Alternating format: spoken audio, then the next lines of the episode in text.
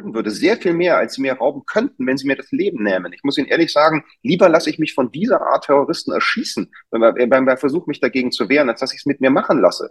Welchen Zustand, welche Gesellschaft wollen wir denn dulden, wenn eine terroristische Faschistin wie Nancy Faeser mit solchen Übergriffen durchkommt? Wir müssen uns wehren, wir müssen unser Grundgesetz in die Hand nehmen, wir müssen dabei ohne Ausnahme friedlich bleiben. Das sage ich immer wieder aus tiefster Überzeugung.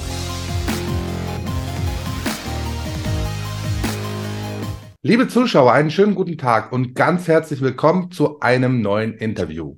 Mein heutiger Gast ist Arzt, er ist mir aus Berlin zugeschaltet und ich begrüße ganz herzlich Dr. Paul Brandenburg. Grüße Sie, Herr Reiner, und danke für die Einladung. Ja, Herr Brandenburg, im letzten Jahr, am 23. Mai 2022, hat das SEK Ihr Haus oder Ihre Wohnung, ich weiß es gar nicht, ähm, durchsucht und ähm, ja, da sind Waffen gefunden worden. Wie kam es überhaupt zu dieser Hausdurchsuchung? Tja, gute Frage. Also das SEK Berlin hat nicht nur meine Wohnung äh, erstürmt, die Tür eingetreten und mit vorgehaltenen Sturmgewehren mich zu Boden gerungen und gefesselt, sondern auch die, unabhängig davon, die Wohnung meiner Mutter und die Wohnung meines Bruders und einen Büroraum in Leipzig, wo mehrere Mitarbeiter meiner Firma der, in der Zeit waren. Dort nicht, nicht mit SEK, das war dort ein, ein, ein normaler Besuch im Vergleich.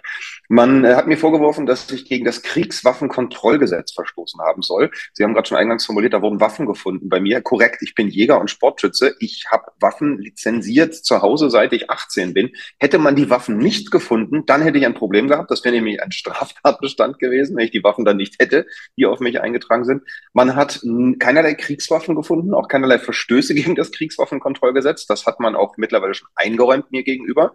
Aber bis heute zieht man die Untersuchung, die damals wirklich am Tag des Grundgesetzes, das war nämlich der Tag des Grundgesetzes, den Sie da gerade nannten, ironischerweise, seit heute zieht man die Ermittlungen, ähm, die im Zusammenhang mit dieser Aktion immer weiter in die Länge. Man hat nämlich auch Telefone von mir beschlagnahmt, zwei Stück und einen Computer. Und die durchsucht man bis heute offiziell, um weitere Hinweise darauf zu finden, ob ich nun irgendwie gegen das Kriegswaffenkontrollgesetz verstoßen hätte äh, und oder ob ich Menschen an Schusswaffen ausbilde. Ja, Unterton unausgesprochen, wahrscheinlich nehme ich mal an, irgendwie im Zusammenhang mit Reichsbürgeraktivitäten, ob ich vielleicht auch zum Reuss-Rollator-Putsch gehören könnte, das ist jetzt meine Deutung dieser Sache. Seit fast einem Jahr durchsucht man jetzt angeblich diese Telefone. Es ist eine unglaubliche Farce. Die ähm, Anwaltschaft, die Generalbundes, äh, Generalbundesanwaltschaft, die Generalstaatsanwaltschaft des Landes Berlin äh, mauert bei allen Anfragen, will keine Auskunft geben, wie es nun weitergehen soll. Man hat weder Anklage erhoben, weswegen auch, es gab nichts noch will man die Ermittlungen einstellen. Das Ganze wird also einfach ad infinitum gezogen. Und man hat insgesamt bisher mit dieser ganzen Terroraktion, nichts anderes ist es, eine Terroraktion auf Basis frei erfundener Anschuldigungen, mehr als äh, rund 30.000 Euro an Schaden bisher an direkten Kosten verursacht bei meiner Familie und bei mir, an zerstörten Möbeln und Gegenständen, an beschlagnahmten und ich sag geraubten Waffen und anderem Eigentum. Das Ganze ist für mich ein Terrorakt einer Unrechtsjustiz, der immer weitergeht. Sie sagten, Sie haben eine Waffenbesitzkarte als Jäger und Sportschütze. Genau. Welche Waffen haben Sie denn zu Hause? Mittlerweile gar keine mehr, die hat man ja alle beschlagnahmt und das hat sie mir weggenommen. Aber ich bin Jäger und Sportschütze und habe in der Eigenschaft äh, zwei Pistolen, also sogenannte Kurzwaffen äh, besessen, äh, die auch noch mein Eigentum sind und drei insgesamt Langwaffen. Lassen Sie mich nachdenken. Ja, ich habe diese, die 18 bin verschiedenen Mal verkauft, mal angekauft, deswegen muss ich tatsächlich nachdenken. Man hat mir die Scheine, sämtliche Zulassungen und die Waffen äh, samt Munition nun abgenommen, da man mir unterstellt, äh, laut Schrieb des Amtes, ich würde meine delegitimierende Haltung dem Staat gegenüber eventuell mit Waffengewalt irgendwie durchsetzen wollen, meine Überzeugungen, die außerhalb der Rechtsordnung seien. Das hat gleichzeitig stattgefunden, Zufall über Zufall, mit der Durchsuchung wegen des vermeintlichen Verstoßes gegen das Kriegswaffenkontrollgesetz. Herr Dr. Brandenburg, das erinnert mich ein bisschen an Minority Report. Der eine oder andere Zuschauer wird diesen Film, diesen Hollywood-Streifen kennen. Ähm, da geht es darum, dass man schon im Vorfeld erkennen kann, ob jemand eine Straftat begeht.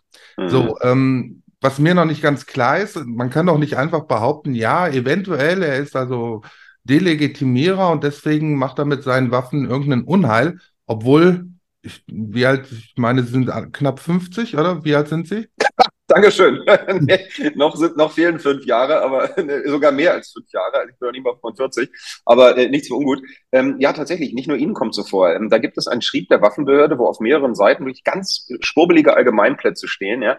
Da hätte ich mich über den Bundeskanzler lustig gemacht, völlig korrekt. Da verbreite ich also äh, Verächtlichmachungen und Satire. Satire stimmt, Verächtlichmachung nicht. Und ich würde mit dem, was ich da verbreite, den Staat delegitimieren. Mein Entgegnen, ich verbreite Fakten, die delegitimieren die handelnden Personen da selbstverständlich selbst. Wir haben eine Außenministerin, das ist alles bekannt, nicht, die glaubt, das existieren Länder hunderttausende von Kilometern entfernt, die glaubt, Kobolde würden in irgendwelchen Leitungen wohnen und die, die also ein, ein Unsinn zusammen erzählt.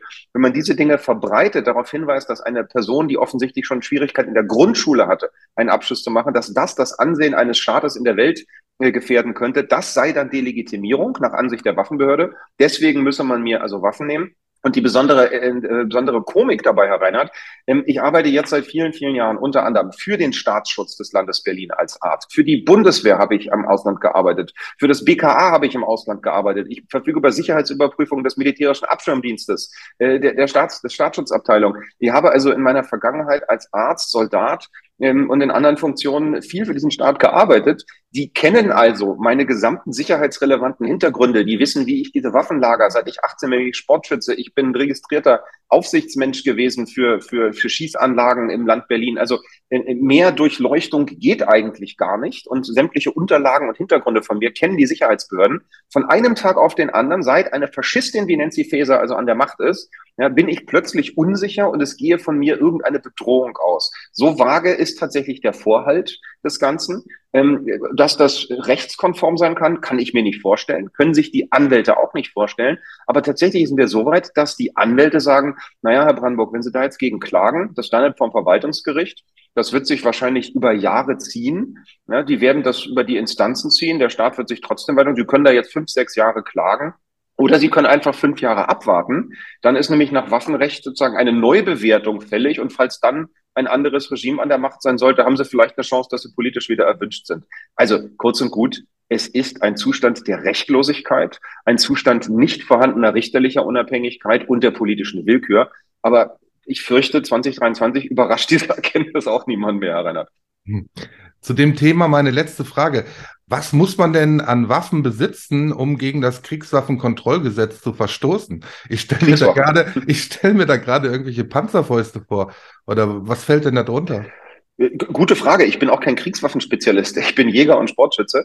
Aber mit Kriegswaffen meint der Gesetzgeber Waffen, die ähm, eben primär dafür gedacht sein könnten oder wären, irgendwie im Krieg ähm, ähm, äh, also kämpferisch eingesetzt werden zu können. Ja klar, natürlich Panzerfäuste und Panzer selbst. Äh, so lautete jetzt in meinem Fall nicht der Vorwurf. In meinem Fall lautete der Vorwurf laut Durchsuchungsbeschluss Besitz eines Sturmgewehres. Dieser Begriff irritiert schon, weil der eigentlich ein waffenrechtliches Nullum ist. Das Wort Sturmgewehr gibt so nicht im rechtlichen Sinne. Das ist eine sehr naive Formulierung. Darunter versteht offensichtlich ein Polizist im Staatsschutz ein Gewehr, wie es eben auch in der Armee eingesetzt werden könnte. Tatsächlich sind die Gewehre, wie sie auch in der Armee eingesetzt werden, üblicherweise auch in einer zivilen Variante erhältlich. Die sind dann fürs Jagen zu gebrauchen. Das ist sehr verbreitet, hat ganz einfach technisch-wirtschaftliche Gründe. Die Waffenfirmen bauen halt ein Modell in zwei Varianten. Das ist viel, viel billiger, als verschiedene grundsätzliche Modelle zu bauen. Hier lautete der konkrete Vorwurf, ich würde ein vollautomatisches Gewehr besitzen. Das wäre etwas, wie man es aus Filmen kennt, nicht, wo der Schütze also nur einmal abdrückt und dann kommt eine hohe Anzahl von Schüssen hintereinander raus. Diese Art von, von Schusswaffen sind im Zivilen verboten. Die unterliegen in Deutschland dem Kriegswaffenkontrollgesetz. Und hätte ich so ein Gewehr besessen, was ich zu keiner Zeit je hatte, dann wäre das ein Verstoß gewesen gegen das Kriegswaffenkontrollgesetz. Okay. Herzlichen Dank für die Auskünfte. Ich fand das sehr interessant. Gut, ähm, wir haben jetzt eine Situation, wo wir einen Michael Ballweg haben, der jetzt gerade aus dem Gefängnis entlassen wurde. Äh, wir hatten einen Oliver Jannig, der auf den Philippinen mit einem Riesenaufwand verhaftet wurde. Dann haben wir jetzt aktuell den Fall, Tim Kellner hat jetzt einen Strafbefehl zugeschickt bekommen über acht Monate Haft auf, glaube zwei Jahre oder drei Jahre Bewährung. Drei, drei, Jahre, drei Jahre Bewährung ausgesetzt. Und das alles für ein Video, von Annalena Baerbock, was er meines Wissens gar nicht selber erstellt hat, sondern einfach ähm, in seinem, auf seinem YouTube-Kanal verbreitet hat. Und der Staat schlägt zu. Genau wie bei Ihnen, da werden Vorwürfe gemacht und ähm, ja, in was für einem Rechtsstaat leben wir denn noch, Ihrer Meinung nach? Also meiner Meinung nach leben wir in keinerlei Rechtsstaat mehr. Wir leben in einem Unrechtsstaat. Wir haben sicherlich noch Reste rechtsstaatlicher Mechanismen und Systematiken. Ich erlebe eine, eine Vielzahl von Anwälten, die, die sich das auch nicht eingestehen möchte. Einige wenige, ähm, die ja auch bei beispielsweise von Anwälten für Aufklärung aktiv sind, gestehen das ganz offen ein und sagen, wir haben aus mehreren Gründen keinen Rechtsstaat mehr. Die von Ihnen genannten Fälle sind Fälle evidenter politischer Tyrannei durch diesen Apparat gegen Menschen, die, die Unliebsames getan haben, mit Mitteln und Strafmaßen, die völlig außer jeder Verhältnismäßigkeit sind. Nehmen wir mal an, Herr Kellner hätte etwas, etwas geradezu eher abschneidendes, äh, äh, verächtlich machendes über Frau Baerbock geteilt, was mir nicht bekannt ist. Das waren Videos, die er teilte, wo Frau Baerbock selber zu sehen war, wie sie sich selber einmal mehr bis ins Mark blamierte, weil die Dummheit dieser Frau evident ist für jeden Grundschüler. Das ist keine Beleidigung, das ist einfach eine Tatsache. Es ist schrecklich, dass wir diesen Umstand so haben, dass diese Dame damit Ministerin ist, weil das denkt sich ja niemand aus. Das tut sie ja selbst. Das ist bestens belegt von den Medien. Das hat er offensichtlich geteilt. Nun soll er acht Monate dafür eine Bewährungsstrafe erhalten wenn wir das vergleichen mit der Vielzahl an Gewaltfällen, die wir in letzter Zeit hatten, äh, da möchte ich jetzt gar nicht irgendwelche emotionalisierenden Beispiele für geben, aber es sieht jeder auf den ersten Blick, dass das außerhalb jedes Verhältnisses ist. Ähm, Sie haben die anderen Beispiele genannt. Da ist ein, ein Oberst, äh, jeder ist im Gefängnis, wird ähm, in einem Zustand äh, stark geschwächt, wie er ist, ähm, physisch komplett getrennt von seiner Familie, nur hinter Glasscheiben darf er Besuch empfangen. Das ist wirklich Psychofolter und körperliche Folter, die da stattfindet. Der Mann befindet sich im Hungerstreik im Fortgeschrittenen. Es besteht von wem, Entschuldigung, von wem sprechen Sie gerade? Ich habe von Ober Oberst Max Eder, der aktuell äh, wegen, des, äh, wegen des Vorwurfs an der Beteiligung an dem sogenannten Reuss-Putsch in Haft ist. Ähm, der, der soll ja dieser sogenannten Rollator-Umsturzversuchen soll der teilgenommen haben. Ein Vorgang, den kürzlich die NZZ, die Neue Zürcher Zeitung, ja ausführlich beschrieb, vor wenigen Tagen, als eine ausländische Zeitung und zu dem Fazit kommt, unter Berufung auf Polizeiquellen, dass die Inszenierung dieses Nullums nichts anderes war als ein politisches Schmierenstück, was da aufgeführt wurde. Also kurz und gut, wir haben keinen Rechtsstaat mehr. Das kann man auch daran erkennen, dass ein, eine Marionettenfigur wie, wie Habert, ein ehemaliger Mitarbeiter von Merkel, ein stellvertretender Fraktionsvorsitzender des Bundestages, installiert wurde als oberster Verfassungsrichter. Wir haben eine Durchbrechung jetzt der Gewaltenteilung und gleichzeitig des Prinzips des gesetzlichen Richters dadurch, dass Richter jetzt nach Belieben von der Politik aus ihrem Amt in Zukunft entfernt werden können, einfach durch den Vorwurf des Extremismus. Es braucht dann kein richterliches Urteil mehr. Das heißt, Frau Feser ist der Meinung, dass der Richter, der jetzt Herrn Reinhardt morgen beurteilen soll, wegen eines ausgedachten Vorwurfs, der sei nicht genug auf Linie, dann wird der Richter eben beseitigt. Und so lange, bis da ein Richter sitzt, der dann Frau Feser gefällt. Wir sind kein Rechtsstaat mehr. Man muss sich das in voller Konsequenz bewusst machen. Wir sind ein politisierter Unrechtsstaat mit einem totalitären Regime, was aus meiner Sicht durch und durch faschistisch ist. Sie haben gerade Nancy Faeser angesprochen. Was mich so verwundert ist, diese diese Leute in der Regierung, die Grünen, die Klimagläubigen, also die an das Klima, an den Klimawandel durch den Menschen glauben, die haben so eine für sich, ähm, ja, eine, eine Deutungshoheit äh, erlangt und äh, sehen sich also auf der absolut richtigen Seite. Und eine Nancy Faeser geht daher, das ist mir so aufgefallen, ähm, sie sagt, ja, russische Sportler dürfen nicht mehr an Wettbewerben teilnehmen. Das könnte ja ukrainische Sportler, die daran teilnehmen, ähm, ja, nicht gefallen. Und kein Mensch fällt auf, dass das eine absolute Diskriminierung ist. Ich meine, es sind Sportler, hm. die, die, die bereiten sich auf Wettkämpfe vor. Ähm, Hat es doch früher nicht gegeben, wenn die, wenn die USA irgendeinen Angriffskrieg äh, gestartet haben, der nicht gerechtfertigt war, dass dann gefordert wurde, dass amerikanische Sportler nicht an Wettkämpfen teilnehmen dürfen. Sie demontieren sich doch eigentlich selbst, diese Leute, oder?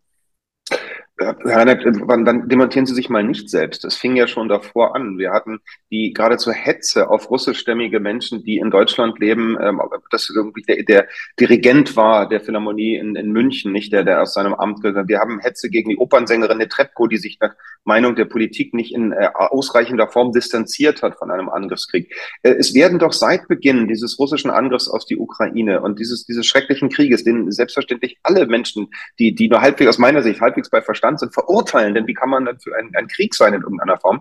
Da wird seit Beginn jeder Mensch, der eine, der eine ähm, äh, familiäre Verbindung hat nach Russland, quasi in Haft genommen für das Tun der russischen Regierung. Es wäre das Gleiche, als wenn wir als Deutsche heute noch in Haft genommen, persönlich in Haft genommen werden für die Verbrechen des Nazireiches. Das geschieht zum Glück nicht mehr, wenn ich ins Ausland reise, dass man mir vorhält, zumindest nur sehr selten, vor allem aber nicht durch regierungsoffizielle Seite. Und nichts anderes ist das doch. Es ist geradezu pervers. Frau Faeser ist eine, eine absolute Faschistin im Range der Innenministerin. Das hat sie vielfach bewiesen. Sie hetzt geradezu gegen einzelne Bevölkerungsgruppen. Sie wirft ja den Sportlern damit äh, sehr direkt vor, dass sie Exponenten dieses Systems seien. Sie nimmt sie in Verantwortung für die mörderischen äh, Machenschaften von jemand anderem. Und die Öffentlichkeit, die mediale Öffentlichkeit vor allem in Deutschland, die öffentlich-rechtliche Medienlandschaft und all die Menschen, die ansonsten immer riefen, wehret den Anfängen, wehrt euch gegen diese Art von Ausgrenzung, gegen diese Art von Diskriminierung und Volksverhetzung, Volksverhetzung die befördern das Ganze nur noch. Die betreiben das Ganze, die, die, die beteiligen sich an der, an idiotischen Aktionen wie der, der dem Aussortimentieren von russischem Wodka aus irgendwelchen, aus irgendwelchen Sortimenten bei, bei Supermärkten. Es ist doch absoluter Irrsinn, was man da erlebt. Und äh, ich bin deswegen so fassungslos. Ich bin unter Amerikanern aufgewachsen hier in Berlin. Ich war auf einer amerikanischen Grundschule, bis ich dann später auf ein deutsches Gymnasium wechselte. Ich habe die Deutschen da sehr spät kennengelernt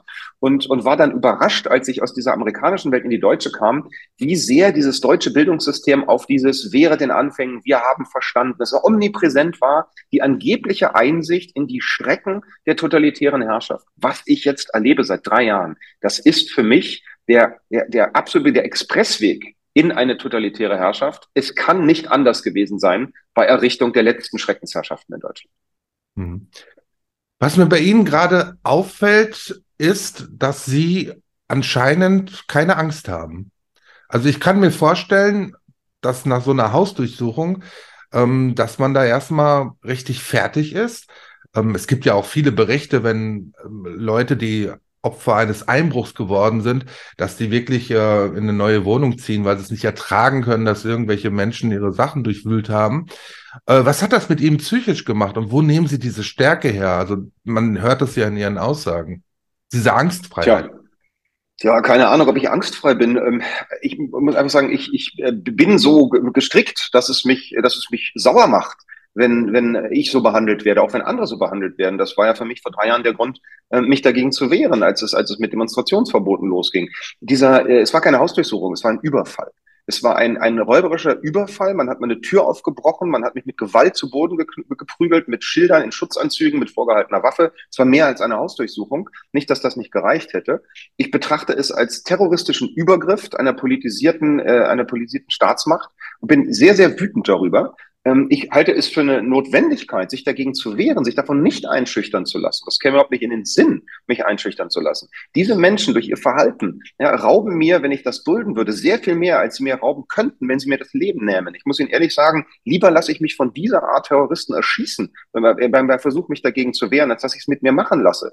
Welchen Zustand, welche Gesellschaft wollen wir denn dulden, wenn eine terroristische Faschistin wie Nancy Faeser mit solchen Übergriffen durchkommt? Wir müssen uns wehren, wir müssen unser unser Grundgesetz in die Hand nehmen. Wir müssen dabei ohne Ausnahme friedlich bleiben. Das sage ich immer wieder aus tiefster Überzeugung. Es kann keine Zivilgesellschaft, keine bürgerliche Gesellschaft entstehen auf, auf Basis von Rache, Gewaltakten oder irgendwelchen Dingen, die man, die man vielleicht für moralisch gerechtfertigt hält, sondern wir müssen ganz klar und standfest unser Grundgesetz hochhalten und sagen, das, was hier drin steht, das muss gelten. Und da müssen wir nach meiner Überzeugung Härten für ertragen. Es gibt eben bei Angriffen von rechtlosen Menschen, wie sie, wie sie Nancy Faeser und ihre Handlanger sind, gibt es definitiv Opfer. Das ist nicht, ist nicht zu vermeiden. Diese Menschen sind zu allem bereit. Ich bin der Überzeugung, dass Personen wie Nancy Faeser für ihren Opportunismus auch morden würden. Das glaube ich persönlich. Ich werfe dir das hiermit offiziell nicht vor. Das halte ich nochmal fest. Habe ich keine Belege für. Aber ich traue es ihr zu, dieser Frau. Ich traue es auch einem Karl Lauterbach zu,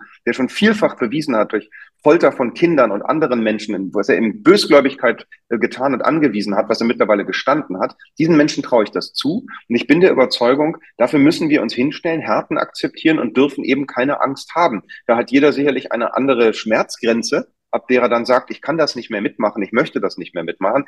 Meine scheint noch nicht erreicht, ich sehe sie auch noch nicht, aber ich gebe Ihnen ganz offen zu, natürlich macht das etwas mit mir. Ähm, wenn ich Polizisten auf der Straße sehe, ähm, drehe ich mich um, ich schaue mich um. Ich habe mittlerweile äh, glücklicherweise durch, durch äh, Freunde, Bekannte auch Personenschutz, wenn es denn sein muss. Ähm, ich werde öfters verfolgt auf der Straße, angebrüllt. Ähm, es gibt Menschen, die mir androhen, mich auf offener Straße, also die fordern im Internet, ich solle erschossen werden, wenn man mich sieht auf der Straße. Ich habe Morddrohungen erhalten, äh, schriftliche. Die Polizei tut die natürlich ab als ja, Erfindungen oder nicht real oder unbeachtlich. Das sei alles, das sei alles völlig äh, unproblematisch. Aber ich stelle jetzt schon fest, ja, man, man droht mir an, mich zu verfolgen, mir, mich zu ermorden, mir etwas anzutun. Ich empfinde Polizisten überwiegend als Bedrohung, wenn ich sie in Uniform sehe. Das gebe ich auch ganz offen zu. Aber, Herr Reinhardt, ich erlebe eben auch, dass sich aus diesen Behörden immer mehr Menschen ehrlich machen und immer mehr Menschen, Polizisten, ähm, Soldaten, Mitarbeiter der Geheimdienste, die, die Vielzahl der Informanten und Unterstützer, die zwischenzeitlich kommt, aus allen Bundesländern, aus allen Ebenen, von den allerhöchsten Ebenen der, der Ämter bis runter, die klar sagen, was hier geschieht, ist systematischer Verfassungsbruch. Die sagen klar, äh, alles ab Gehaltsstufe A13 beispielsweise, sagen manche, das sind also die höheren Mitarbeiter der, der Polizeien, und andere. Das, das muss verhaftet werden und vor Gericht gestellt werden. Das ist immer mehr. Ähm, ich kommuniziere das ja auch ganz öffentlich in meinen, in meinen äh, Publikationen. Und überraschenderweise nimmt mit der Anzahl dieser Publikationen, Polizei, Polizisteninterviews, Berichte aus dem Inneren dieser Behörden auch die Schikane durch den Apparat zu. Ein Schelm, wer, wer Böses denkt, aber es scheint so zu sein, dass die Handlanger von Feser und Co. offensichtlich nervös sind, dass ihnen die eigenen Leute davonrennen. Und zwar immer mehr. Und ich sage, da haben sie allen Grund zur Nervosität und ich werde bis zu meinem letzten Atemzug da weiterarbeiten, um dafür zu sorgen, dass ihnen alle davonrennen. Was ich mir nicht erklären kann, ist, wieso kommen normale Leute auf sie zu, also aus der Bevölkerung, die sie ja äh, töten oder verfolgen wollen? Welchen Grund haben die dafür? Was haben die normalen Menschen angetan? Tja, das müssen Sie dann die anderen fragen. Also äh, ich kann wiedergeben, was, was da geschieht, wenn Sie sich so Publikationen anschauen im Netz, die äh, indirekt übrigens auch von der Bundesregierung bezahlt werden. Nicht? Wir haben ja eine denunziatorische Organisation, die von einer Stasi-Agentin, die früher äh, Dissidenten in der DDR schon ans Messer geliefert hat. Annette Kahane, eine, eine ja, verurteilte Stasi-Zuträgerin, die hat eine Stiftung namens Amadeo Antonio gegründet, die sich offiziell gegen Rassismus und Ausgrenzung einsetzt. Tatsächlich betreibt diese Stiftung Hetze gegen politisch Unliebsame. Da wird in verschiedenen Publikationen gehetzt. Da werde auch ich, neben vielen anderen, beispielsweise als rechtsradikaler Influencer, als Staatsfeind, als Menschenfeind dargestellt. Das wiegelt die Menschen natürlich auf, die das lesen. Dann ver ver äh, verbreitet der Staatsschutz des Landes Berlin in Person eines Kriminalhauptkommissares Hübner, mutmaßlich der Leiter der Abteilung äh, der Staatsschutz äh, Terror, ähm, über mich in einer, einer fingierten Prognose, die lügen. Ich sei ein, ein äh, jemand, der Straftaten begangen hätte, wie ähm, gefährliche Körperverletzung, Betrug und ähnliches. Es wird also äh, wissentlich und willentlich verbreiten entweder direkt Mitarbeiter des Staates oder indirekt vom Staat finanzierte, von diesem Regime, sage ich mal, weil unser Staat mehr ist als diese politische Kaste, die sich seiner bemächtigt hat. Zu unserem Staat gehören wir alle und auch die vielen Beamte, die eben nicht Lust haben, sich an diesen Regimetätigkeiten zu betreiben, die verbreiten jedenfalls diese Behauptung und äh, sorgen dafür, dass politisch entsprechend gepolte Menschen mir unterstellen, ich sei also ein Feind der Freiheit, der Demokratie, der Menschen an sich, ich sei ein böser Mensch und wo so etwas behauptet wird, dass ein Einzelner nur schrecklich böse sei und zur Strecke zu bringen sei, da findet sich wahrscheinlich auch der eine oder andere Irre, der irgendwann mal eine Waffe in die Hand nimmt und den nun endlich zur Strecke bringen möchte. Also das, das ist das, was man einfach im Netz sehen kann. Die Intention dahinter, na, die müssen Sie bei denjenigen erfragen, die diese Hetzpublikationen verbreiten. Das Interessante daran ist ja, dass 85 Prozent der Deutschen die Grünen nicht gewählt haben. Da kann man dann auch noch die Nichtwähler dazu rechnen. Bei der FDP war es ja, waren es noch mehr Leute, die die FDP nicht gewählt haben. Und rund 75 Prozent der Deutschen haben auch die SPD nicht gewählt. Und dass diese Parteien sich ähm, ja zusammenschließen und dann äh, quasi sagen, wir sind die Mehrheit, ist doch irgendwo, hat doch auch schon nichts mit Demokratie zu tun. Ich würde noch einen Schritt weiter gehen. Schauen Sie sich Berlin an. Ich wohne ja nun leider hier in diesem gescheiterten Stadtstaat, den, den ich sehr liebe. Ich bin Berliner, meine Familie kommt hierher. Was, was kann ich dafür? Nicht? Das ist, das ist so ein schrecklich gescheiterter Staat. Das, vielleicht, vielleicht kann ich ja auch was dafür. Da muss ich da ansetzen. Aber nehmen Sie Berlin mal als Pass pro Toto.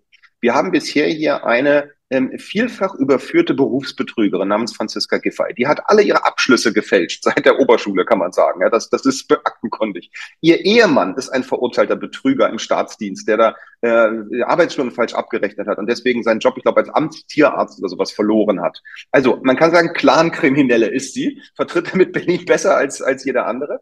Die ist abgewählt worden in einer Wiederholungswahl, die wir hier gerade hatten, weil Wahlfälschung so evident war, dass selbst gegen alles mit Hände und Füße wehren, die Gerichte anerkennen mussten, ja, es ist so, so schrecklich gefälscht, wir müssen es neu machen. Was passiert nach der Neuwahl? Ein Kai Wegner, ein angeblicher CDU-Mensch aus der Opposition, koaliert nun wieder mit dieser überfüllten Verbrecherin ja, schon wieder mit dieser Frau und bringt sie wieder in die Regierung. Also wir sehen, dass dieses Parteienregime, dieses Altparteienregime offensichtlich in einer Weise korrupt ist und komplettes Desinteresse hat am Willen der Bürger. Es tut nichts zur Sache. Diese Menschen interessieren sich nicht dafür, was die Botschaft des Wählers ist. Es gibt Einzelne, die so dumm sind, dass sie das offen zugeben. Annalena Baerbock, die in der Ukraine erklärt, es interessiert sie nicht, was ihr Wähler denkt. Sie handelt so, wie sie das in ihrer Ideologie für richtig hält. Es gibt dann andere, die das geschickter machen oder versuchen geschickter zu machen. Aber insgesamt, muss ich Ihnen ehrlich sagen, erlebe ich keinen Parteivertreter, der, äh, der, der dieser Regierungs- oder Oppositionsparteien, die Sie da gerade nannten, ähm, die in irgendeiner Weise Anstalten macht, diese korrupte Kaste irgendwie zu durchbrechen und im Interesse des Wählers zu handeln. Das sehe ich nicht und das zeichnet sich auch nicht ab.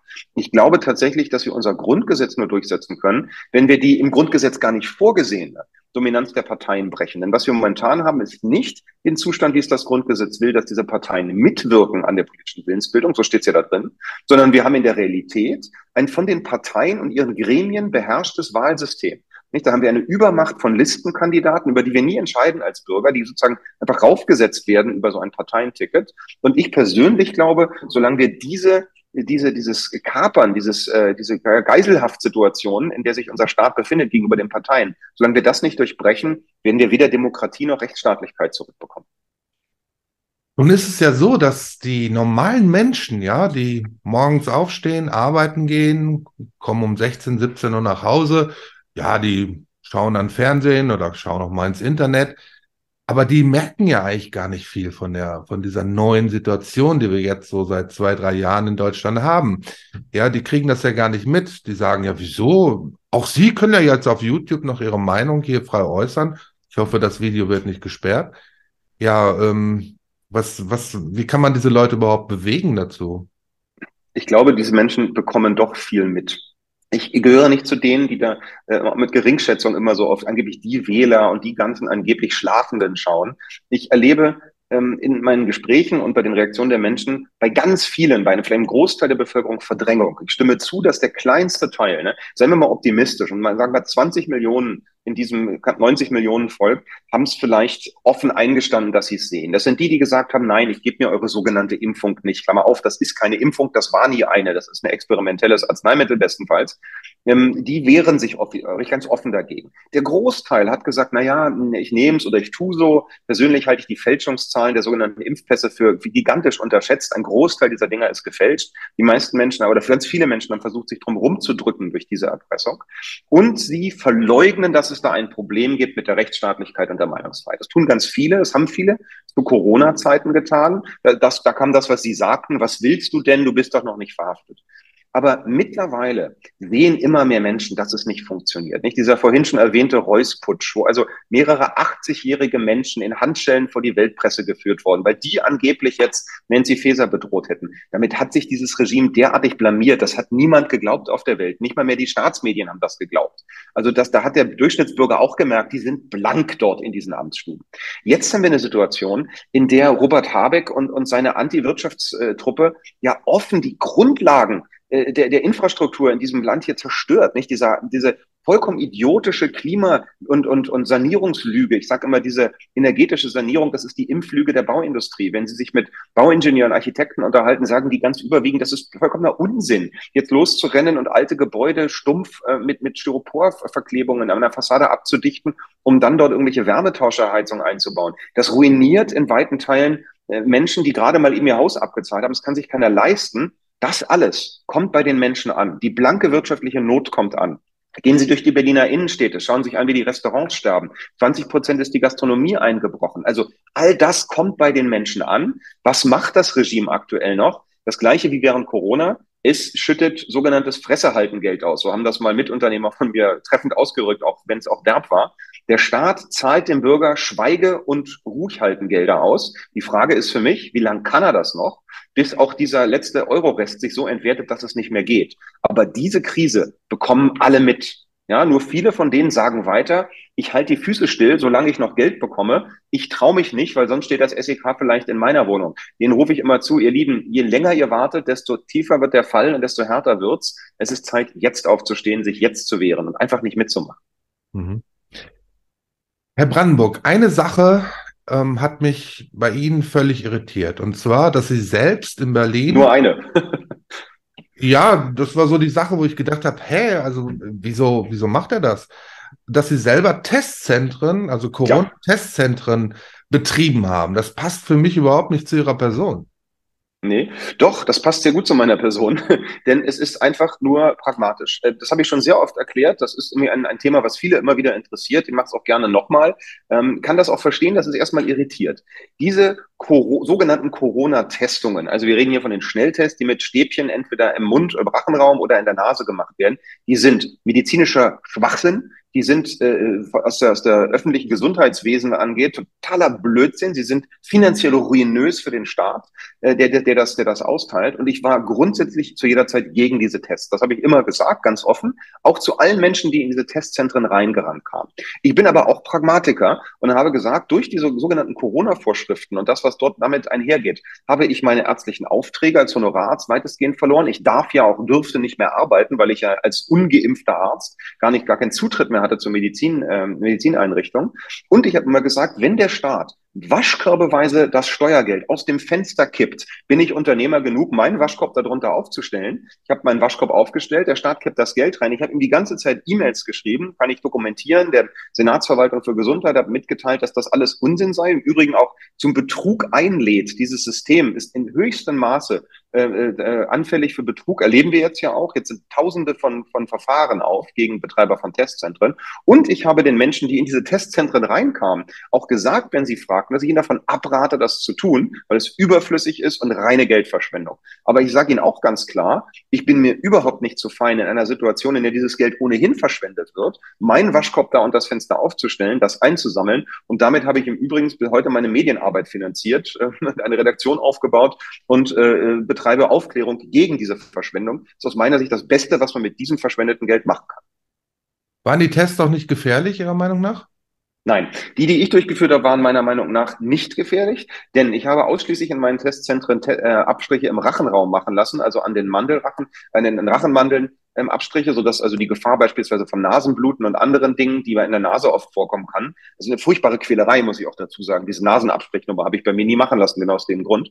Ich habe ganz klar abgelehnt, Kinder zu testen, die da in Schulen irgendwie äh, zwangsweise durchgegangen sind, sondern ich habe gesagt, es werden ausschließlich ähm, ausschließlich Menschen, die das von sich aus wollen, die dieses Testzentrum aufsuchen und aktiv sagen, ja, ich will das unbedingt, auch gegen anraten. Wenn die das wollen, ich glaube an die Entscheidungsfreiheit des Einzelnen, dann dürfen die das da machen. Da habe ich überhaupt keine moralischen Probleme damit. Ich hätte mich niemals und werde mich niemals an zwangsweiser Testung oder Behandlung beteiligen. Übrigens auch nicht an irgendwelchen Impfzentren oder ähnlichem. Da geht immer wieder das Gerücht, ich hätte ja Impfzentren unterstützt oder betrieben. Das ist blanker Unsinn. Herr Brandenburg, ich danke Ihnen ganz, ganz herzlich für das Gespräch. Es war spannend, es hat mich aufgewühlt und ich werde jetzt gleich mir ein Zigarettchen rauchen, damit ich wieder ein bisschen runterkomme. Ich danke Ihnen. Ja, wenn Sie mich als Arzt fragen, dann muss ich natürlich jetzt eigentlich eingreifen. Aber Sie, als, als älterer Arzt kommt man irgendwann dazu und sagt, derartig gesundheitsschädliches Verhalten bei Erwachsenen, das muss man auch hinnehmen. Das ist eben freier Wille. Und äh, wenn Sie eh rauchen, dann hoffe ich, dass Sie es genießen. Dann fragen Sie mich nicht nach meiner medizinischen Meinung dazu. Seit meinem 14. Lebensjahr. Ich kommentiere das nicht. Sie sind ein erwachsener, freier Mensch. Ich danke Ihnen. Tschüss. Ich danke Ihnen. Alles Gute.